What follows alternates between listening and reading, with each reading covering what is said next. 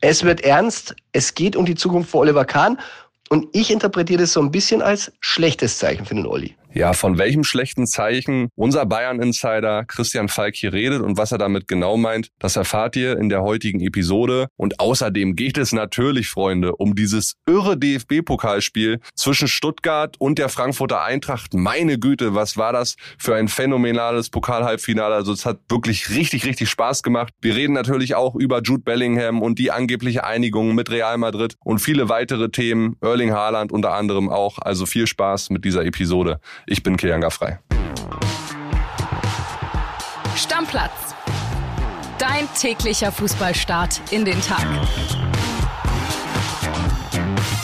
Liebe Stammis, einen wunderschönen Donnerstag wünsche ich euch. Gegenüber sitzt mir der Kollege Max Schrader, aka der Kolibi. Grüß dich, Max. Ein wunderschön.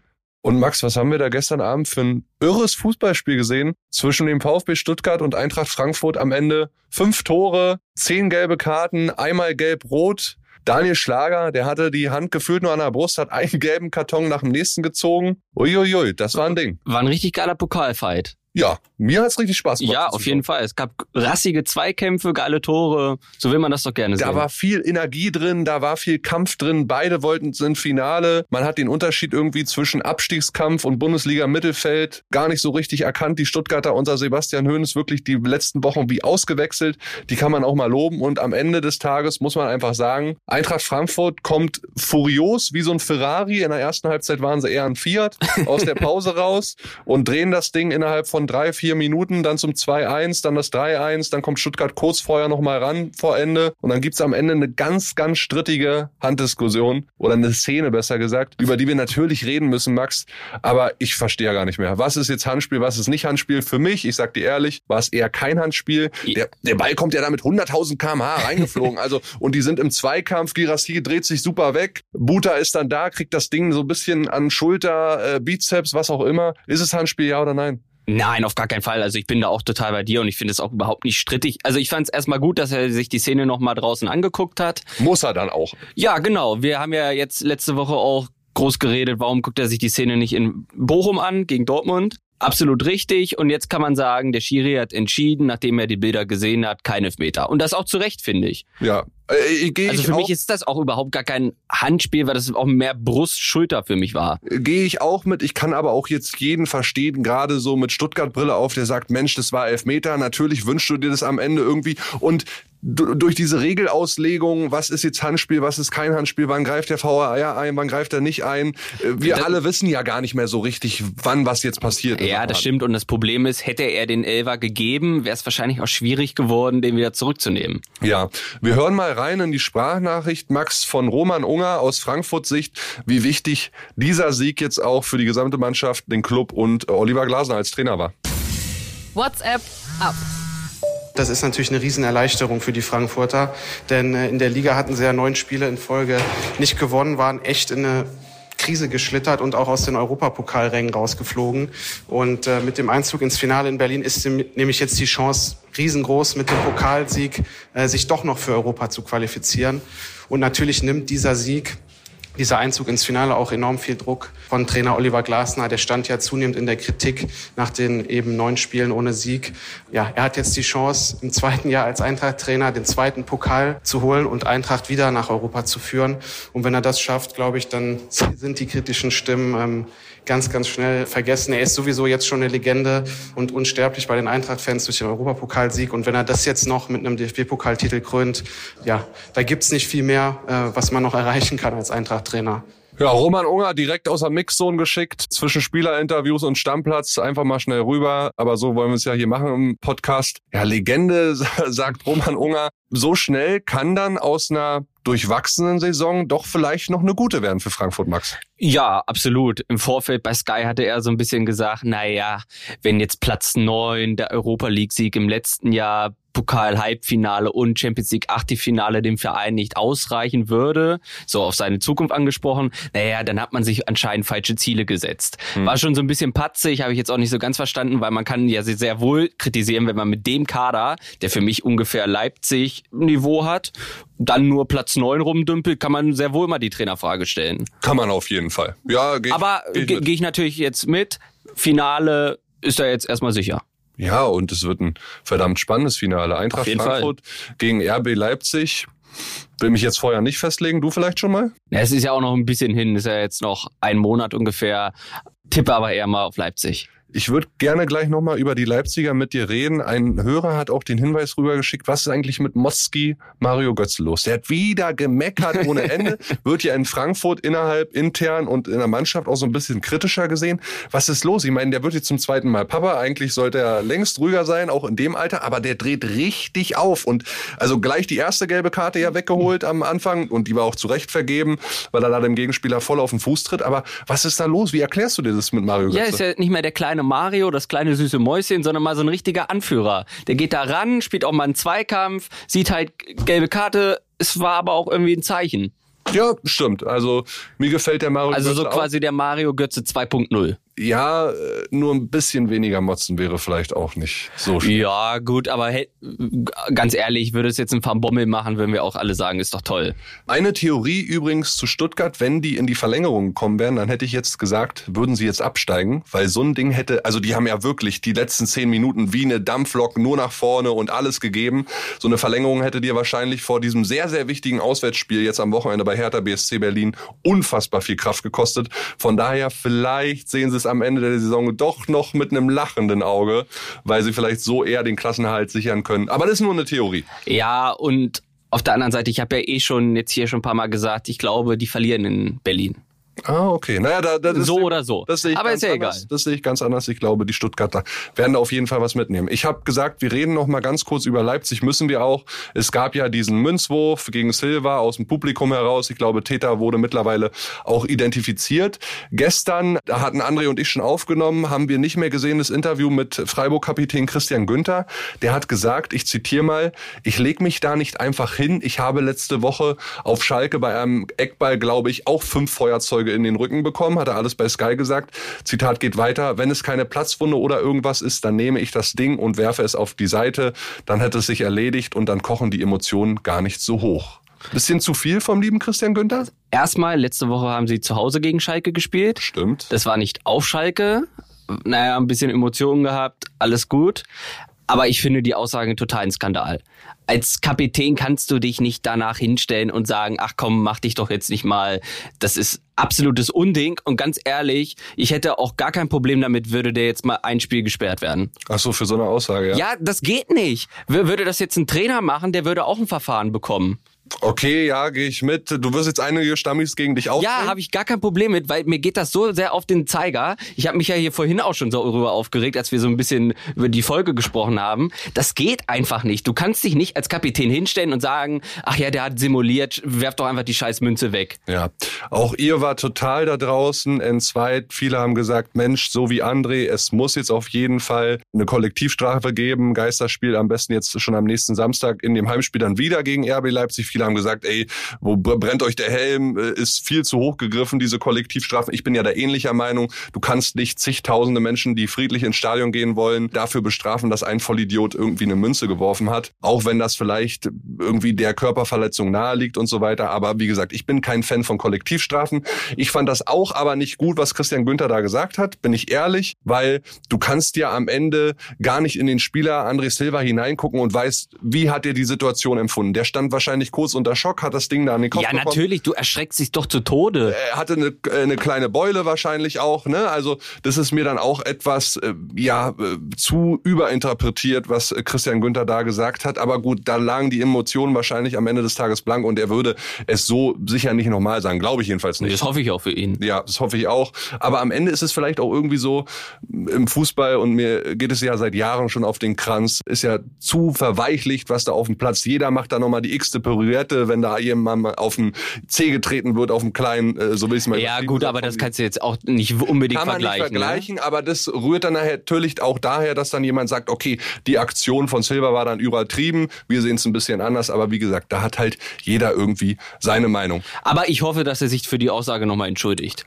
Weil das geht nicht. Wäre was Vernünftiges. Übrigens, wie es äh, weitergeht in Sachen Strafe gegen Freiburg. Der DFB-Kontrollausschuss ermittelt. Die Freiburger müssen jetzt einen Bericht abgeben. Es wird keinen Zuschauerausschluss geben. So viel ist schon mal sicher. Es wird eine saftige Geldstrafe geben. Das ist der Stand der Dinge. Und dann sind wir euch noch eine Sache schuldig. André und ich, Max, ich weiß nicht, ob du es mitbekommen hast. Wir haben uns ja so ein bisschen gefragt, warum oder wer zeichnet Konrad Leimer eigentlich als Man of the Match aus? Für uns war es Dani Almo. Ganz, ganz klar. Auch wenn Konrad Leimer ein gutes Spiel gemacht hat. Wir haben da mal nachgeforscht. Es ist so, Normalerweise entscheidet äh, oft in den Regelfällen ein Fan-Voting über den Player of the Match in so einem DFB-Pokalspiel. Vorgestern war es aber so, dass dann ein Experte benannt wird. Das war der U19-Nationaltrainer, heißt äh, Guido Streisbier und der hat sich dann entschieden für Konrad Leimer. So die einfache Erklärung. Also da kann man auch mal nachfragen, ob er vielleicht ein, zwei Bier zu viel hatte. Uh, ja. Wirft es jetzt nicht einem U19-Nationaltrainer Ja, vor. sorry, also der Olmo hat vier Torvorlagen, macht noch selber eins und dann wird's Konrad Leimer. Also ja. vielleicht hat er ja noch vorher sein U19-Spiel gesehen und war dann nur erst ab der 70. Minute im Stadion. Also das geht auch überhaupt nicht. Äh, du, für mich war es auch nicht Konrad Leimer, für mich war es auch Dani Almo. So, jetzt machen wir weiter im Tagesgeschäft und zwar mit einer Nachricht vom FC Bayern München. Es ranken ja viele Informationen und Mythen über diese anstehende AR-Sitzung. Da gibt es Neuigkeiten und die erzählt euch einmal unser Bayern-Insider Christian Falk. Servus Kili, da ist der Bayern Insider. Ja, wir hatten Sie ja vermeldet gehabt, dass am 22. Mai die Aufsichtsratssitzung ist, bei der über die Zukunft von Oliver Kahn entschieden wird. Und das hatte der Olli ja noch so abgetan. Ja, man soll es jetzt nicht so aufbauschen. Er hat wörtlich gesagt, wird ja viel erzählt rund um den FC Bayern und hat gesagt, ja, die ist ja turnusmäßig und hat es so ein bisschen runtergespielt, als wenn das ganz gewöhnlich ist, wie jedes Jahr.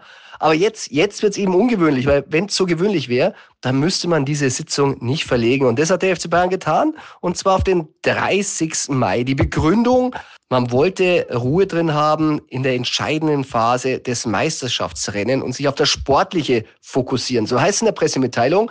Und das heißt natürlich nichts anderes. Wenn denn alles normal läuft und alles ist wie immer turnusmäßig, dann gäbe es ja Ruhe so ist ein bisschen Unruhe schon vorprogrammiert. Und das ist natürlich kein gutes Zeichen für Oliver Kahn, weil wenn alles normal wäre und so weiterlaufen wie eigentlich vorbestimmt, dann müssen wir nicht verlegen. Also, es wird ernst. Es geht um die Zukunft für Oliver Kahn. Und ich interpretiere das so ein bisschen als schlechtes Zeichen für den Olli. Ja, AR-Sitzung verschoben um eine Woche nach hinten. Dann ist die Saison für die Bayern auch vorbei, weil sie ja nicht im DFB-Pokalfinale, weil sie auch nicht im Champions League-Finale sind. Also nach dem letzten Bundesligaspieltag dann diese AR-Sitzung. Klingt alles nicht so gut für Olli, ne? Also ich meine. Ja, äh, ja, auf der anderen Seite nehmen sie natürlich jetzt auch erstmal ein bisschen Druck von der Diskussion. Ne? Wie komisch wäre das gewesen vor dem letzten Spieltag? Bayern ein Punkt vorne, kann Meister werden, muss aber gewinnen und dann schmeißen die Montagabend Kahn raus. Da bin ich ja auch bei dir, nur wenn es keine Diskussion geben würde, dann würde man die AR-Sitzung ja auch nicht verschieben, Max. Ja, aber es ist ja nun mal klar, dass es eine Diskussion gibt. Und eine Diskussion heißt ja jetzt nicht unbedingt, das ist alles schon vorentschlossen. Ja, kann, also kann ja sein, kann ja sein, dass sie sich im Hintertürchen das schon alles zurechtgemalt haben.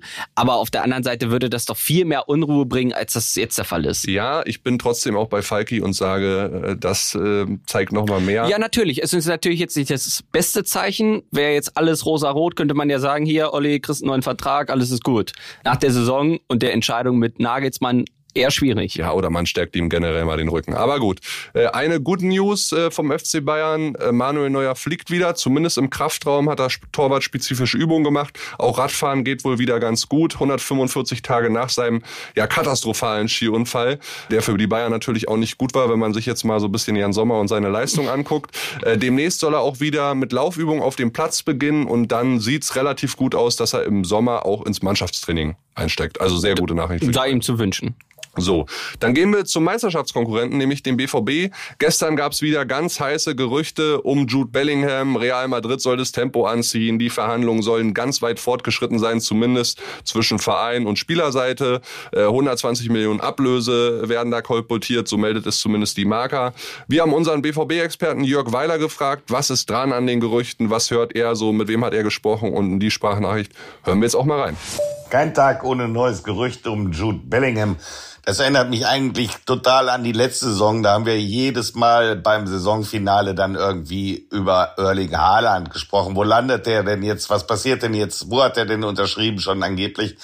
Und jetzt behauptet die Marker eben, dass alles klar sei mit äh, Jude Bellingham.